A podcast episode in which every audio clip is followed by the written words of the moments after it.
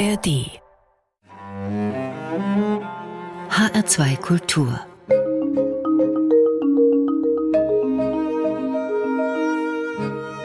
Doppelkopf Heute am Tisch mit Jeanne Tremsal, Otto Mühl Kommunardin. Gastgeberin ist Andrea Seeger.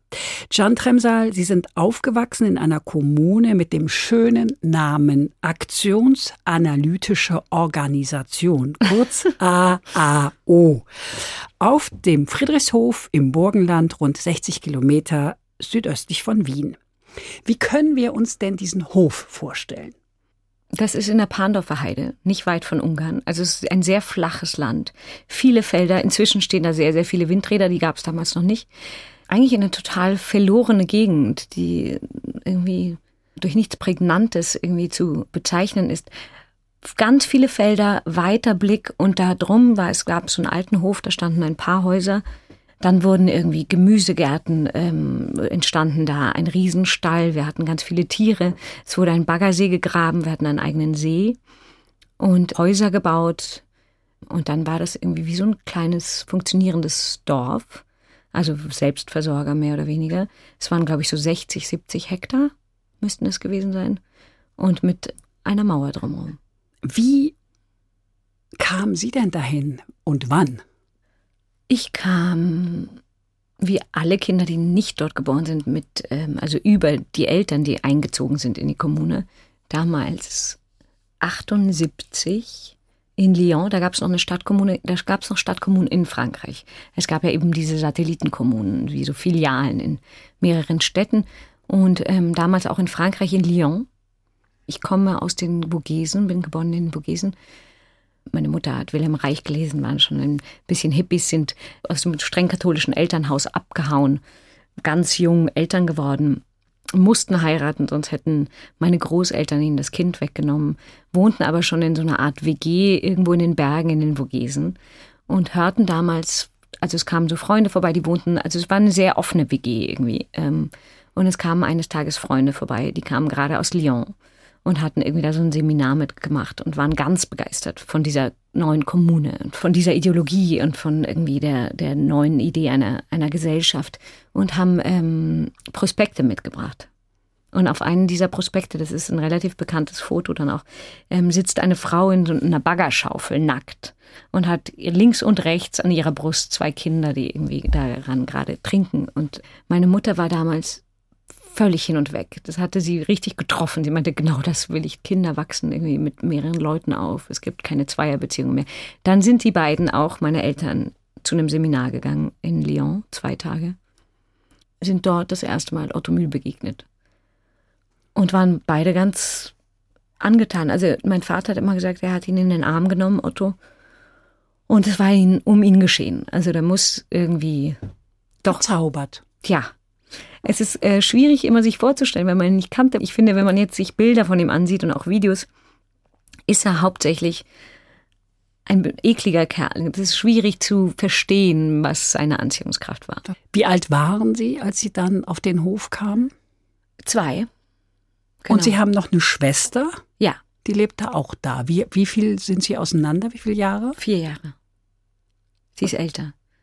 Und sie kam zuerst an den Hof kurz vor mir. Und deswegen war das auch, und mein Cousin auch, der auch damals mit die Schwester meiner Mutter ist auch mit eingezogen nach Lyon. Und deswegen war das auch für mich irgendwie normal, dass alle Kinder irgendwann an diesen Hof kommen. Meine Schwester war schon dort und ich kam dann auch mit zwei, zweieinhalb dahin. Das heißt, es war 79.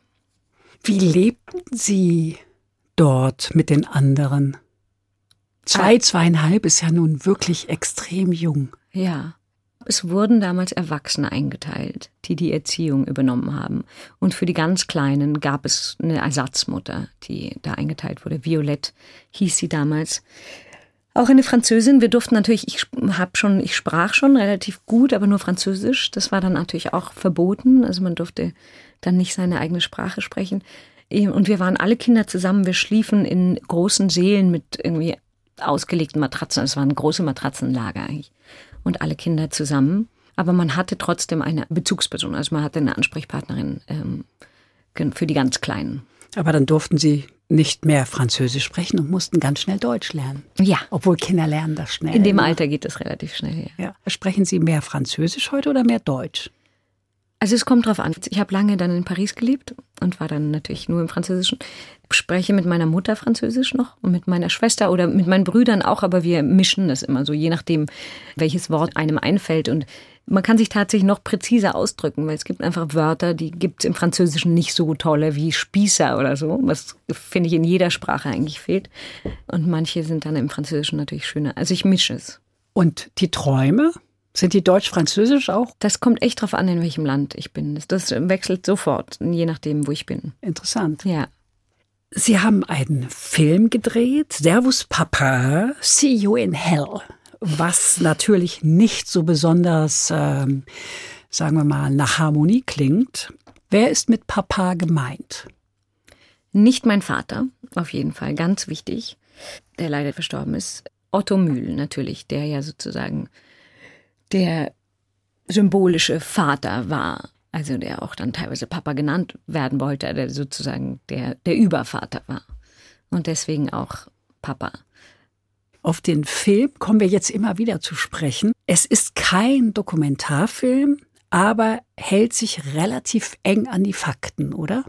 Ja, also die Fakten sind natürlich meine Erinnerungen an meine Kindheit. Das heißt, dementsprechend, ich glaube, ist es, gibt es da keine wirkliche Wahrheit, weil Erinnerungen auch verschwimmen oder sich verändern oder man teilweise Erinnerungen anderer Kinder ähm, damit einfließen. Aber es ist ich glaube sozusagen die Grundstimmung und ähm, dieses ganze System gibt es relativ genau und, und nah wieder. Clemens Schick spielt Otto Mühl. Obwohl der Mann, also der Otto, kein Sympathieträger war, wie ich finde, sieht man Schick sehr gerne zu bei seinem wilden Treiben. Ich finde, er macht das gut. Sie kannten Otto Mühl gut. 2014 ist er gestorben. Ich weiß nicht genau, 2013 oder 14. Ich habe mal die Zahl gefunden, mal die Zahl. Hm, ich frage mich das auch immer. Ich glaube, es war 2013, ja. Also mal so, mal, mal so. Mal so, mal so. Ich bin auch bei 13, 14, ich bin auch mit durcheinander. Aber es war der Tag, an dem wir die Drehbuchförderung vom BKM bekommen haben. Und das war total verrückt. Das war wie sozusagen, wie so ein, man schließt mit etwas ab und beginnt damit was Neues und das machte alles so Sinn und das hat mich sehr getroffen, die Nachricht seines Todes, überraschenderweise. Sie haben geweint. Ja. Aus Trauer oder aus Erleichterung? Äh, weder noch. Also ich glaube, es war keine Erleichterung. Ich dachte immer, dass ich ihn noch mal sehen würde. Und ich hatte immer das Gefühl, ich muss ihm noch mal begegnen und ich muss irgendwie noch mal was klären. Also ich hätte auch nicht gewusst, was, aber man hat mir auch die ganzen Jahre dann gesagt, es lohnt sich nicht mehr und er ist irgendwie, er kennt einen eh nicht mehr und man kriegt eigentlich nicht das, was man vielleicht will, obwohl ich gar nicht wusste, was ich von ihm will. Nur dachte ich irgendwie, es ist so ein seltsames, ambivalentes Gefühl, weil ich viel später verstanden habe, was da alles falsch lief und was er mir angetan hat. Aber trotzdem war es einfach zwölf Jahre im Grunde eine gottgleiche Figur, in die man natürlich auch verliebt, obwohl man wahnsinnige Angst hat, aber die natürlich Vater und erste große Liebe und äh, Übermensch alles in einem war. Einer der Leitsätze in der Kommune, Sex ja, Liebe nein. Warum? Weil natürlich Liebe Gefahr bedeutet, weil es natürlich immer sozusagen ein, eine eigene Dynamik kreiert und Otto das ganz schlau eigentlich so gemacht hat, wenn du, sobald man verliebt ist oder in einer Zweierbeziehung ist, ist es natürlich irgendwie nicht so einfach, das zu teilen oder den Menschen zu teilen. Und also bei ihm vielleicht, manchmal bin ich mir überhaupt nicht sicher, vielleicht war das von Anfang an ein wahnsinnig perverses und, und krankes Machtsystem, dass er sich damit sozusagen Zugriff zu allem gestattet hat, durch diese komischen Regeln. Aber es ist natürlich klar, so eine Kommune, wo man sagt, irgendwie es gibt kein Privateigentum, es gibt keine Zweierbeziehung, alle müssen alles teilen, ähm, funktioniert wahrscheinlich nicht mehr, wenn man sich verliebt weil dann man plötzlich was anderes will. Im Film haben die Männer kein eigenes Zimmer, sondern müssen sich jede Nacht ein anderes Bett suchen oder ein Bett suchen. War das so? Ja, das war tatsächlich so. Und nur die Frauen hatten ein Zimmer und die Männer mussten dann irgendwie zu den Frauen hin und sich verabreden für die Nacht, sonst hatten sie kein Zimmer. Also sie hatten Schränke auf den Fluren, wo sie dann ihre Sachen natürlich dann lagern konnten, aber mussten dann wirklich jede Nacht. Und es wurde auch gemeldet, wenn man zu oft dieselbe Frau gefragt hat. Aha. Wenn das beobachtet wurde, dass man mehrmals hintereinander. Da ja, ja, könnte Liebe da entstehen. könnte Liebe entstehen. Ja. Gefährlich, gefährlich. Ja.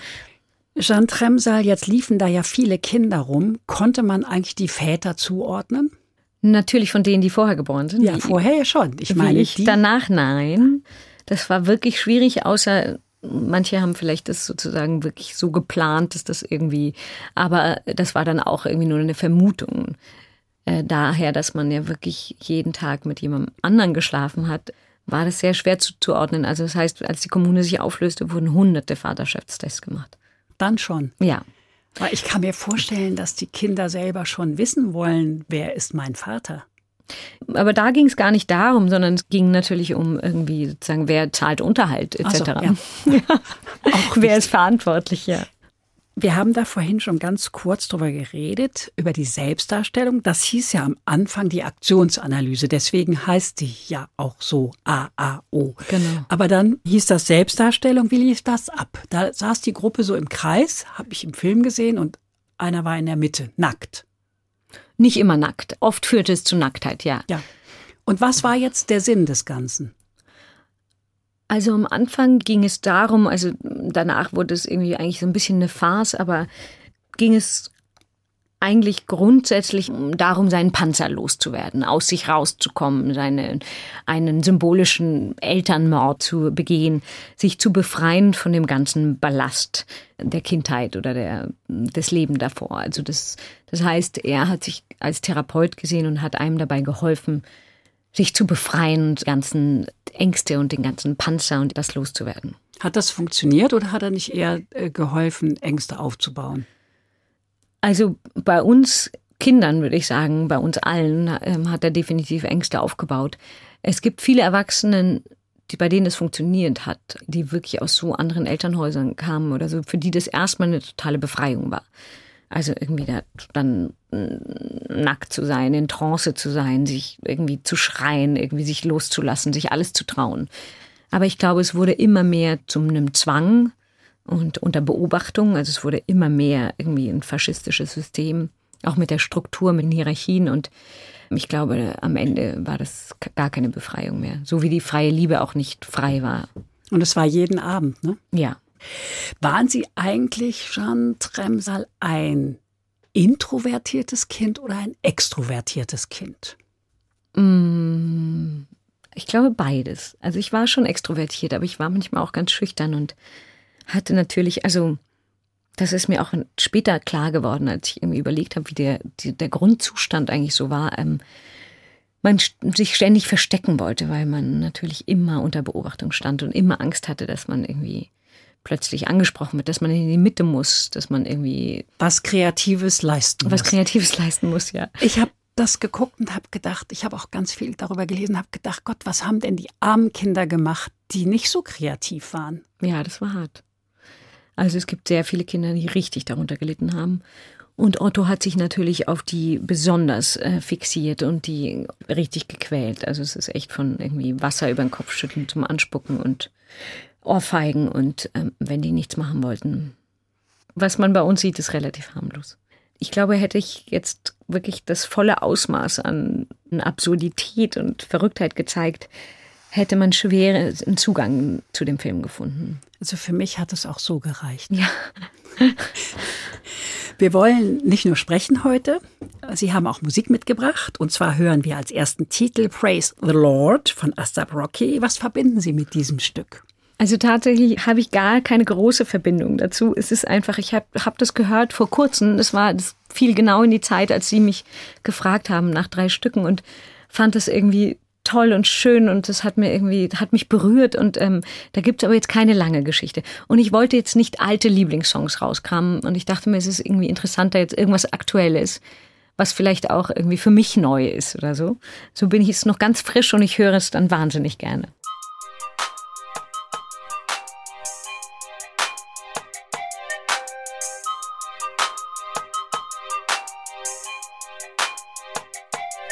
Get it? Text a message, I don't know the number. Flexing on these niggas, every bone and muscle. Steady taking shots, never hurting them. Even then, y'all don't worry nothing. And I like to give a shout out to my niggas with the game plan. And shout outs on my niggas with escape plans. Uh, 20 bands, rain dance. We can either rain check or we can make plans. Pockets loaded, rocket loaded, okay, let's rock and roll this. Time to go, lock, stock, and two smoking barrels locked and loaded. Diamonds glowing, chop climbing on them. You think I'm jumping out the window, how I got them open. Line around the corner, line them up the block and over. Sometimes I even stop the smoking when it's time to focus. My shade, Dior, my pants, velour. Create, explore, expand, concord. I came, I saw, I came, I saw. I praise the Lord, then break the law. I take what's mine, then take some more. It rains, it pours, it rains, it pours. I came, I saw, I came, I saw. I praise the Lord, then break the law. I take what's mine,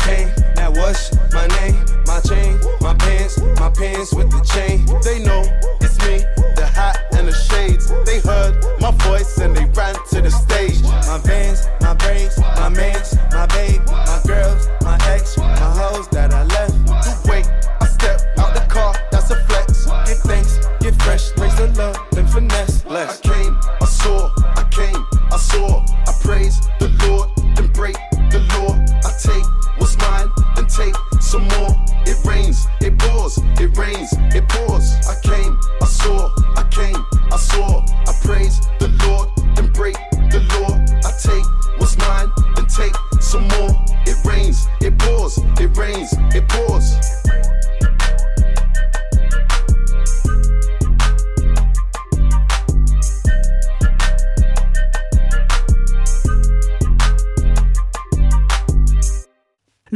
Herrn. Sie hören den Doppelkopf in H2 Kultur heute am Tisch mit Jeanne Tremsal, Kommunenkind. Gastgeberin ist Andrea Seeger.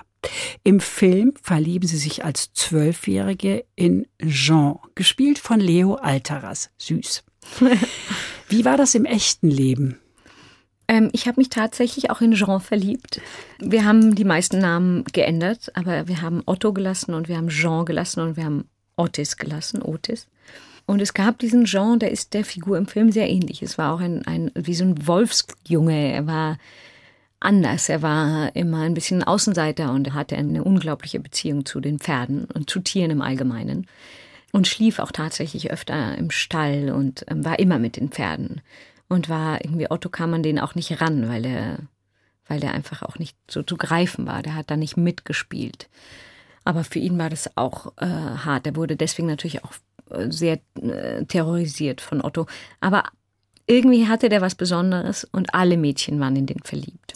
Otis war auch was Besonderes. Otis war auch nicht zu greifen, ganz süß. Ja. Der war in sie verliebt. Ja, also Arseni Bultab, der das spielt, auch ist ähm, wirklich entzückend.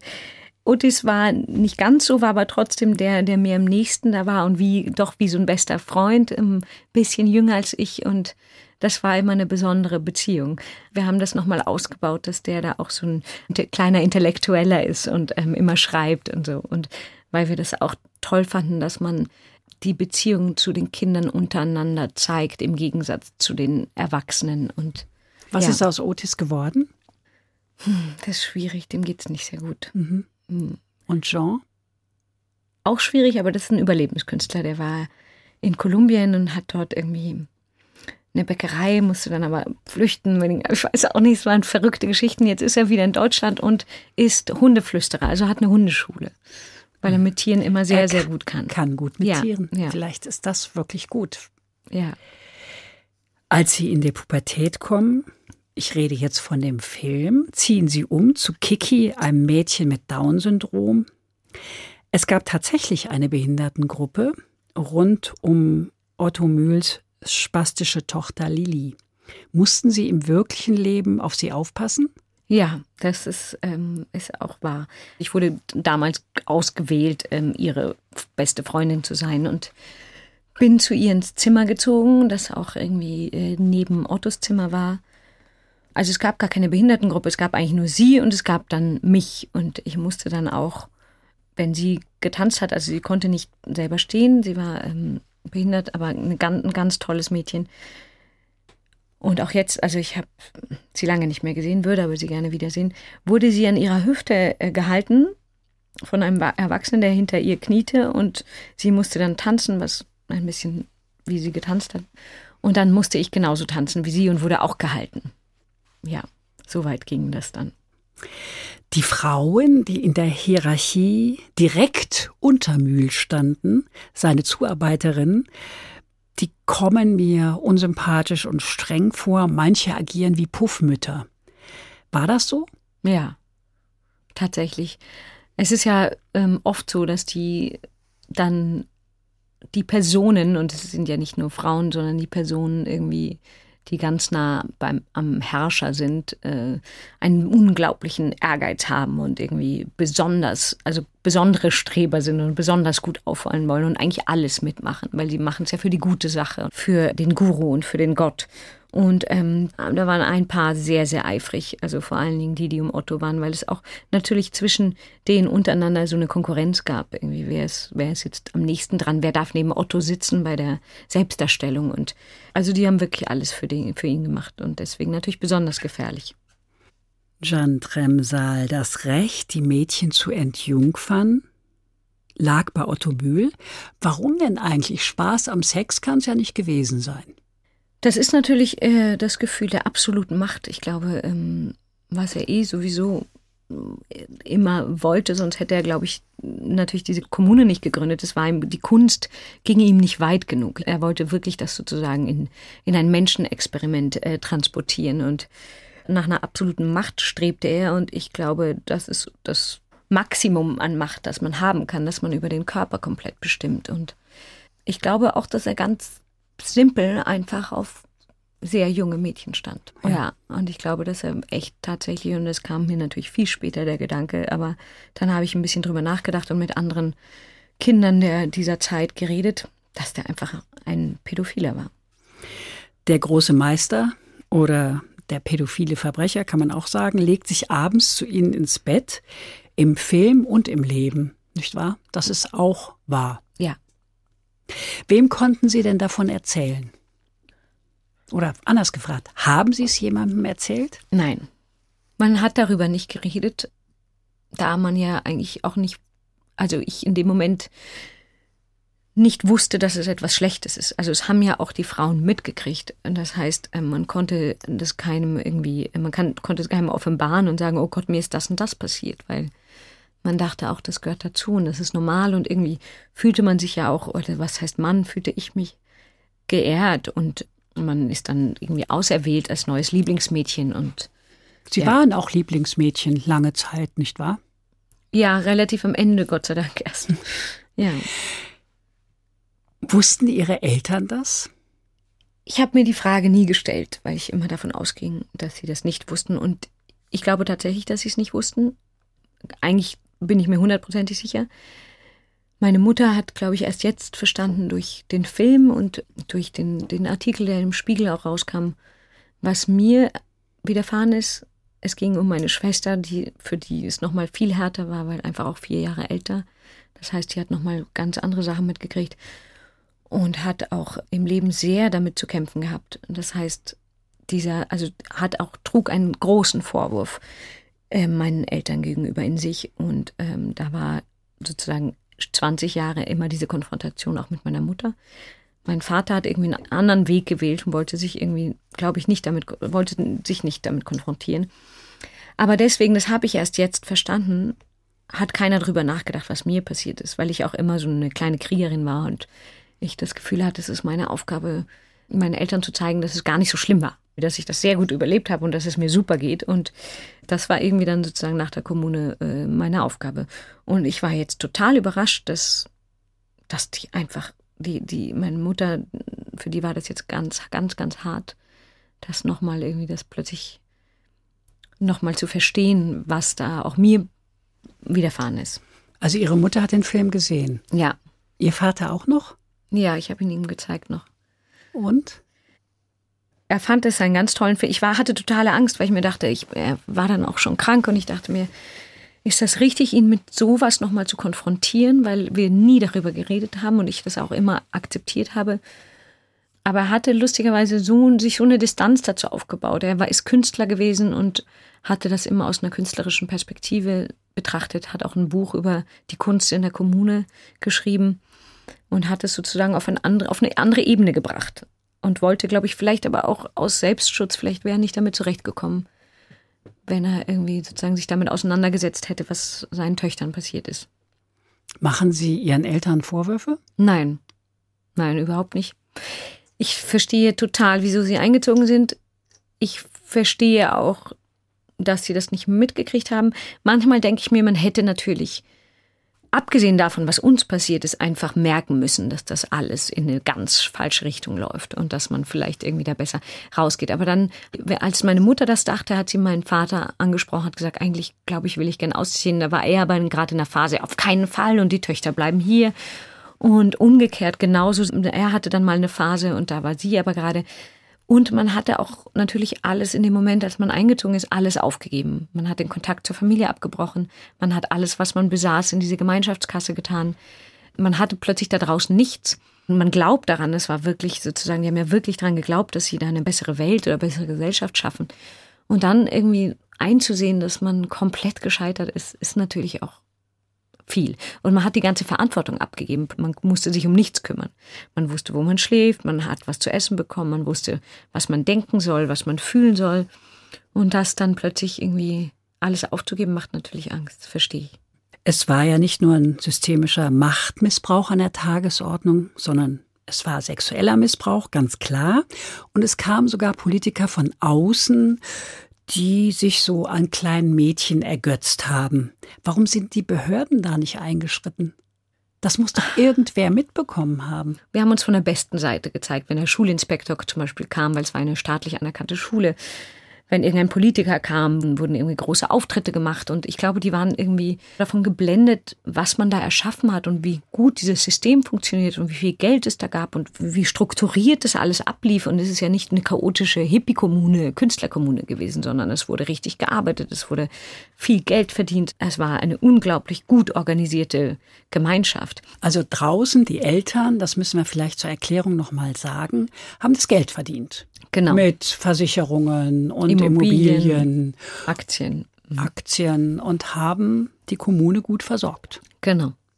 Zeitweise gab es da bis zu 600 Mitglieder. Das ja. ist ja auch richtig viel. Aber Mühls autoritäres Gehabe, die Verwandlung mehr und mehr in ein totalitäres Regime, das hat immer mehr Menschen abgestoßen und er ist schließlich abgewählt worden. Aber ließ er das so einfach mit sich machen? Nicht wirklich. Und deshalb, das war auch schon ziemlich am Ende, wo er eh geschwächt war. Wir Kinder, also ich habe das zum Beispiel überhaupt nicht mitbekommen.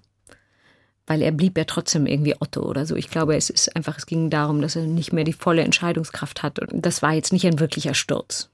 Also er hat die Tagebücher eingesammelt von Kommunarden und hat die verbrannt. Ja. Ohne das Wissen seiner Mitbewohnerinnen und Mitbewohner.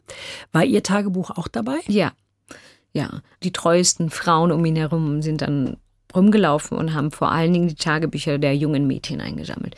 Es ging darum, dass man kein Beweismaterial findet. Aber das hat ihm nichts genützt. 1991 wurde Otto Mühl in Österreich wegen Kindesmissbrauchs und Verstoßes gegen das Suchtgiftgesetz zu sieben Jahren Haft verurteilt. Reue hat er keineswegs gezeigt, ist danach nach Portugal gezogen und ähm, ja, und ist hochbetagt gestorben. Er war in den 90ern, glaube ich. Ja.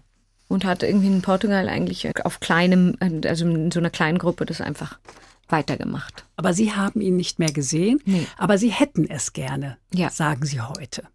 Ja, ich hatte dieses große Bedürfnis, aber ich weiß auch nicht, was ich mir davon erwartet habe und, und wieso genau, aber irgendwie war das auch so, das Ende war so, so ich habe das, glaube ich, einfach damals überhaupt nicht verstanden, was da passiert ist. Und es war für mich natürlich ein großer Zusammenbruch meiner ganzen Welt. Plötzlich ist das Wertesystem alles. Meine schlimmsten Albträume damals in der Kommune waren, aufzuwachen und zu merken, dass das alles Und doch im Reihenhaus aufzuwachen. ja, und dass das, dass das alles irgendwie ein Traum ist und dass das gar nicht existiert. Also so ab, so verrückt war das, weil man natürlich uns zwölf Jahre lang eingebrockt hat, dass da draußen die Hölle ist und die Kleinfamilie das große Übel und Das ja. haben Sie dann erlebt, da sprechen wir gleich drüber. Mhm. Aber erst hören wir noch eine Musik. Sie haben ein Stück gewählt vom britischen Musikkollektiv, auch ein Kollektiv. Soult heißen die. Und zwar Wildfires. Warum das? gar kein Bezug, keine Geschichte. Also ich höre Querbeetmusik, das muss man dazu sagen. Ich bin nicht jetzt so jemand, der irgendwie nur das hört oder nur das hört, sondern ich bin ähm, total offen. Und ich höre manchmal ein Lied irgendwo und dann gucke ich schnell, was es ist. Und dann kommt es irgendwie in meine Playlist und es kann sich dann ganz schnell wieder ändern. Aber ich bin sozusagen, das ist, hätte ich vielleicht auch Lieder aussuchen sollen, zu denen ich eine Geschichte habe. Aber wir sprechen ja schon über so viel Persönliches hier. Deswegen ist das relativ neutral. Es ist einfach Musik, die ich gern höre.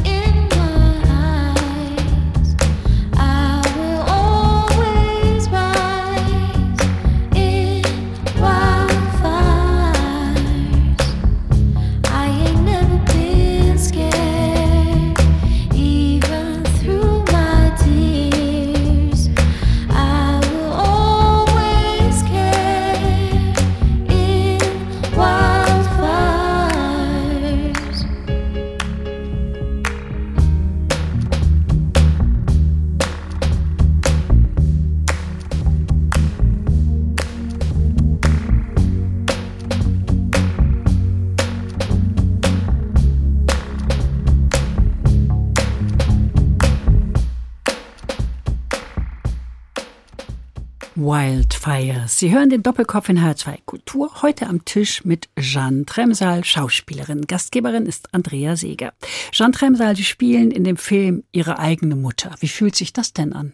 Ja, äh, besonders. Aber es ist lustig, weil ich konnte natürlich nicht Jeanne spielen, aber das hätte ich auch nie gemacht. Ähm, ich wollte aber, eigentlich wollte ich gar nicht mitspielen, weil ich mir so eine Distanz bewahren wollte dazu und gar nicht, also ich bin jetzt, ich bin auch gar nicht Vollblut-Schauspielerin. Ich bin das sehr gerne, aber mich, mich interessieren, also bei dem Projekt vor allen Dingen hat mich das Ganze drumherum und das Schreiben und, und die ganze Entwicklung natürlich mehr interessiert.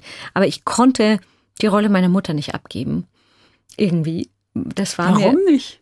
das war wie so eine Geste, wo ich mir dachte, diese Figur muss, muss eine Liebe in sich tragen. Und ich wollte, es sollte nie eine Anklage werden meiner Mutter gegenüber. Und irgendwie dachte ich, habe ich das so am meisten in der Hand, weil ich auch weiß, was sie gefühlt hat. Also sie ist jetzt anmaßend, aber, aber ich habe nie das Gefühl gehabt, dass sie keine, also ich habe irre, trotzdem irre viel Liebe von ihr bekommen, obwohl ähm, sie so weit weg war. Und irgendwie ähm, Wie oft dürfen die Eltern kommen? Einmal im Monat? Nein, zweimal im Jahr oder so. Zweimal im Jahr? Okay. Sie wollten die Rolle spielen, weil sie ihre Mutter beschützen wollten. Vielleicht, ja. Mhm. Vielleicht, ja. Markenzeichen der Mühlkommunaden waren Kurzhaarschnitt und Latzhose. Bloß nicht zu hübsch machen. Im Film verzichten sie aber darauf. Warum? Naja, wir haben schon, wir hatten ein Make-up-Verbot. Es gab keine Maske. Also außer irgendwie dann für Perücken. Ich habe meine Haare geschnitten, extra nur für den Film, kurz. Julia Hummer hat das gleiche gemacht. Die anderen konnten wir leider nicht dazu zwingen. Und dann haben wir gesagt, wir machen sowieso, wir wollen nicht dokumentarisch sein, wir wollen das nicht eins zu eins nacherzählen. Wir lassen das weg. Und jeder macht es, wie er will. Es gab aber gar kein Make-up, auch keine Haut wurde geschminkt. Und das war auch große Diskussion. Am Anfang haben alle gesagt, ach super, Maskenzeit fällt weg und so. Und dann habe ich gemerkt, dass die meisten Schauspieler doch ein Problem damit haben. So gar nicht, weil es, die dachten wahrscheinlich, man tut so, als ob. Aber wir wollten auch, dass die Haut lebt und glänzt, dass da kein Puder, kein Make-up drauf ist. Und also das haben wir schon durchgesetzt. Man konnte jetzt niemanden dazu zwingen, die Haare schneiden zu lassen, aber zum Beispiel Susanne, die Frau von Otto, die ja die, auch ganz toll da Ina Paule Kling spielt, hat eine Perücke an. Die steckte auch gerade in einem anderen Dreh, die konnte sich die Haare gar nicht abschneiden. Und da Anne Schwarz zum Beispiel auch, die steckte auch gerade in der Produktion, konnte sich die Haare natürlich auch nicht abschneiden. Und da wir ohne Maske gearbeitet haben, mehr oder weniger, konnten wir auch uns so viele Perücken gar nicht leisten. Und wir haben ja auch zum Beispiel die Tattoos von Clemens Schick jetzt gar nicht abgedeckt oder so, weil wir eben nicht eins zu eins das nacherzählen wollten, sondern universeller erzählen wollten. Sie tragen ultra kurze Shorts. Das ist mir aufgefallen. Die Jeanne. Sexy Ja, Shorts. das stimmt. Wirklich. Ja. Die Kommune hat 1986 auf der kanarischen Insel La Gomera eine Finca gekauft. Gibt es die noch? Ja. Waren Sie mal da? Ähm, danach nicht mehr, aber, aber damals ja, zwei Jahre oder so. Wir sprachen dann auch alle Spanisch. Jetzt ist es irgendwie, es ist so eine Hotelanlage, auch noch von exkommunalen betrieben. Und es ist so ein alternatives ökologisches Hotel. Sie waren zwei Jahre da? Also mit Unterbrechungen, aber wir war, haben immer den ganzen Winter dort verbracht, alle Kinder. Über zwei Jahre. Also es war ganz am Ende, aber ja. Das war eine komplette Bucht, zu der man nur mit dem Boot kommt. Es gibt auch keine Straße, die dahin führt. Nachdem die Kommune aufgelöst war, fanden Sie sich dann in einer Kleinfamilie wieder. Also für Sie damals muss das ein Albtraum gewesen sein, in einem Reihenhaus in München. Wie war das? Es war sehr schwierig, weil ich wusste gar nicht mehr, was ich denken soll, wohin ich gehöre. Ich, Das war ähm, bei Ihrem Vater. Das ne? war bei meinem Vater, der dann mit einer Frau, also es war ja sozusagen, die Kommune war zu Ende. Meine Mutter hatte irgendwie länger gebraucht. Es gab ja immer noch dieses Stadtkommunenhaus in München. Das blieb auch erstmal bestehen. Die Leute mussten natürlich sich erstmal irgendwie sortieren und wissen, ziehen sie aus, mit welchen Kindern, wie viele Kinder habe ich überhaupt. Und der ist mit einer Frau, die auch in der Kommune war, Katrin, ausgezogen. Ähm, vor meiner Mutter, deswegen kam ich zu meinem Vater in ein Reihenhaus in München und ging plötzlich auf ein normales Gymnasium, ein wirtschaftswissenschaftliches. Ist ja alles in Bayern streng und katholisch und man hat mir gesagt, auch ich soll nicht erzählen, dass ich aus der Kommune komme, weil das auch gerade überall in den Zeitungen waren als die Sexkommune. Sexkommune. Genau. Was haben Sie denn so erzählt, Ihren Mitschülerinnen und Mitschülern?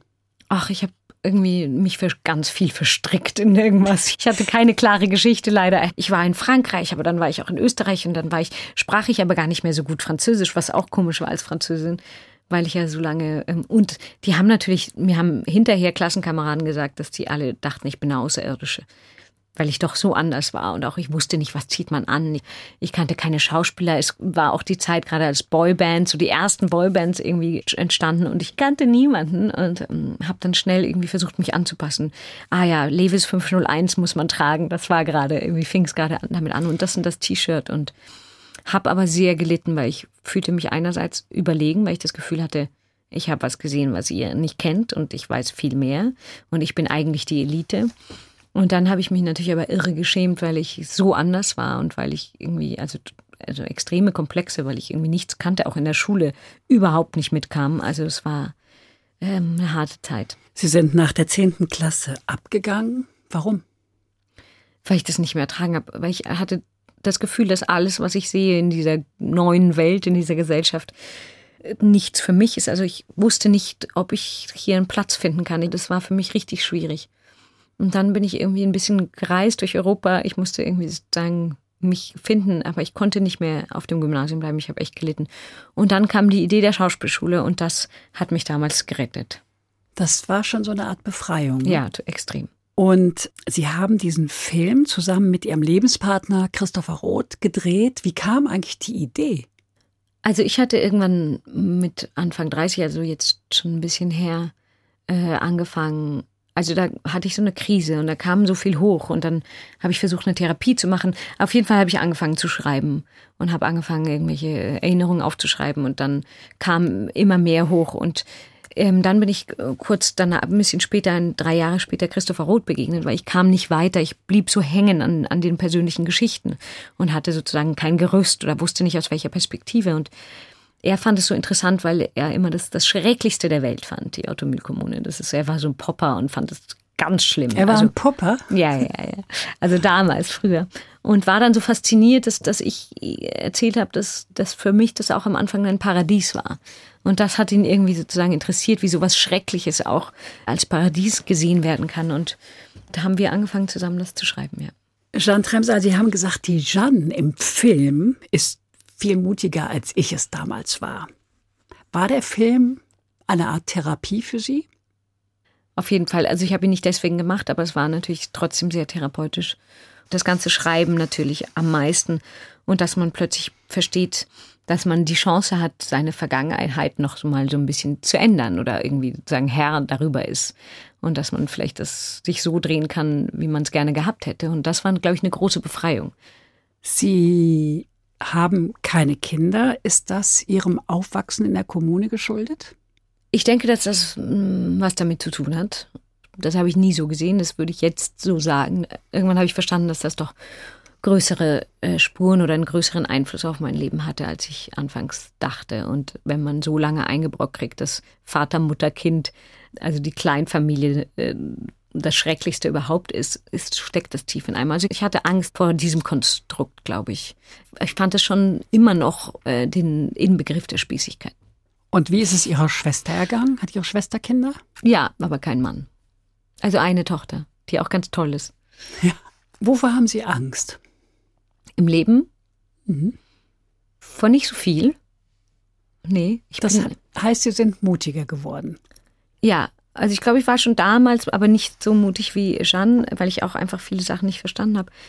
Aber ich bin schon mutig. Also ich mm, stürze die ganze Zeit in, ins kalte Wasser und probiere Sachen aus, die ich noch nie gemacht habe. Sie haben ja in vielen Filmen mitgespielt, im Theater und fürs Fernsehen, in Serien wie die Rosenheim Cops Ja. oder Zürich Krimi oder Falk, muss man ja mal sagen. Aber seit sechs Jahren leiten Sie ein Restaurant. Zack, bumm, aufhören, jetzt führe ich ein Restaurant. Warum das? ich brauchte eine neue Herausforderung. Ich hatte mir damals als Schauspielerin geschworen, weil ich bin nach der Kommune eben, wie ich vorher erzählt hatte, mit 16 musste ich das Gymnasium abbrechen, weil ich es nicht mehr ausgehalten habe, in die Schauspielschule, ohne zu wissen, was das überhaupt bedeutet. Ich hatte keinen Film vorher gesehen. Meine Eltern waren noch naiver als ich, glaube ich, und konnten mir da auch überhaupt nicht helfen. Das heißt, ich bin plötzlich, habe ich angefangen, Fernsehen zu machen und hatte Spaß dran, aber es hat eigentlich mit mir nichts, also das habe ich dann im Nachhinein gemerkt, dass das überhaupt nicht ich bin. Und plötzlich steckte ich in so einem Fernsehkonstrukt drin und hatte mir damals geschworen, wenn ich irgendwann am Set stehe und denke mir, ich kann diese Texte nicht mehr sprechen, ich krieg da Bauchschmerzen, dann höre ich auf. So, So, und so war's. ja. Und jetzt kochen Sie. Nee, ich koche nicht. Ich bin ähm, da Leiterin eines ganz tollen Restaurants Le Petit Royal, mache aber gerade eine Produktionsfirma auf mit Edward Berger, dem Regisseur. Also ich gehe wieder zum Film zurück, aber auf der anderen Seite. Wie leben Sie in einer WG, in trauter Zweisamkeit, alleine? Ich lebe zwischen Berlin und dem Lido di Venezia.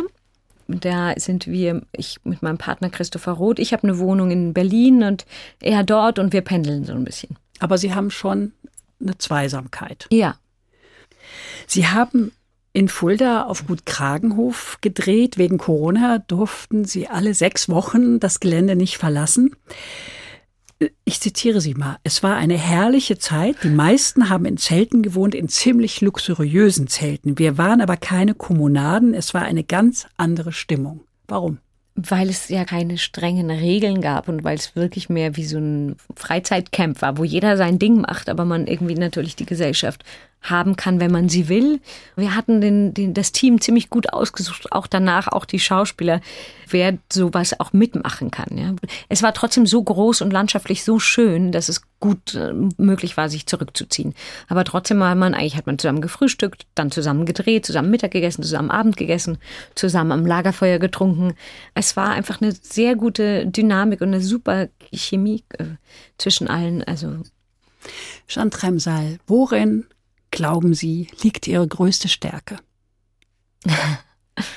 ich glaube, ähm, dass ich ein sehr empathischer Mensch bin, dass ich mich sehr gut in andere Leute hineinversetzen kann und deswegen auch da bin für andere Leute.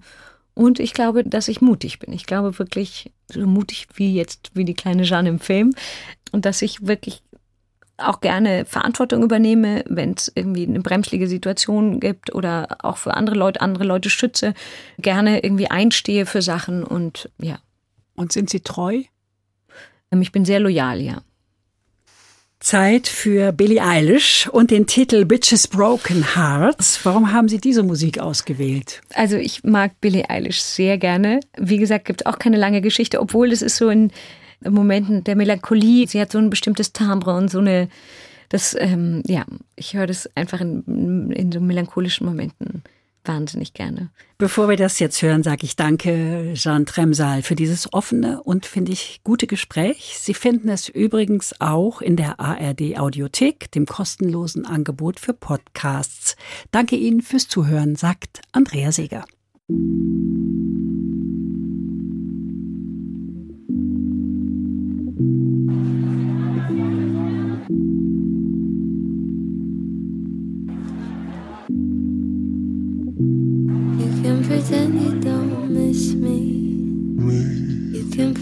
You don't care. All you wanna do is kiss me. Oh, what a shame I'm not there. You can pretend you don't miss me. You can pretend you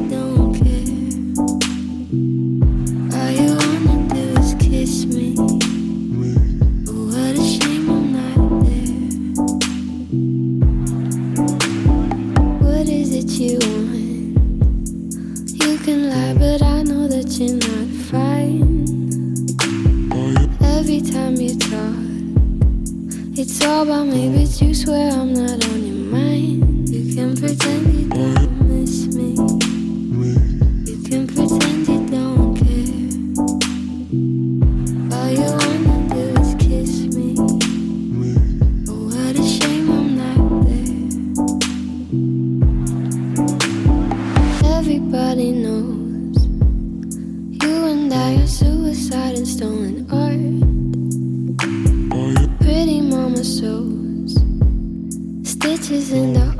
your broken heart. You can pretend you don't miss me.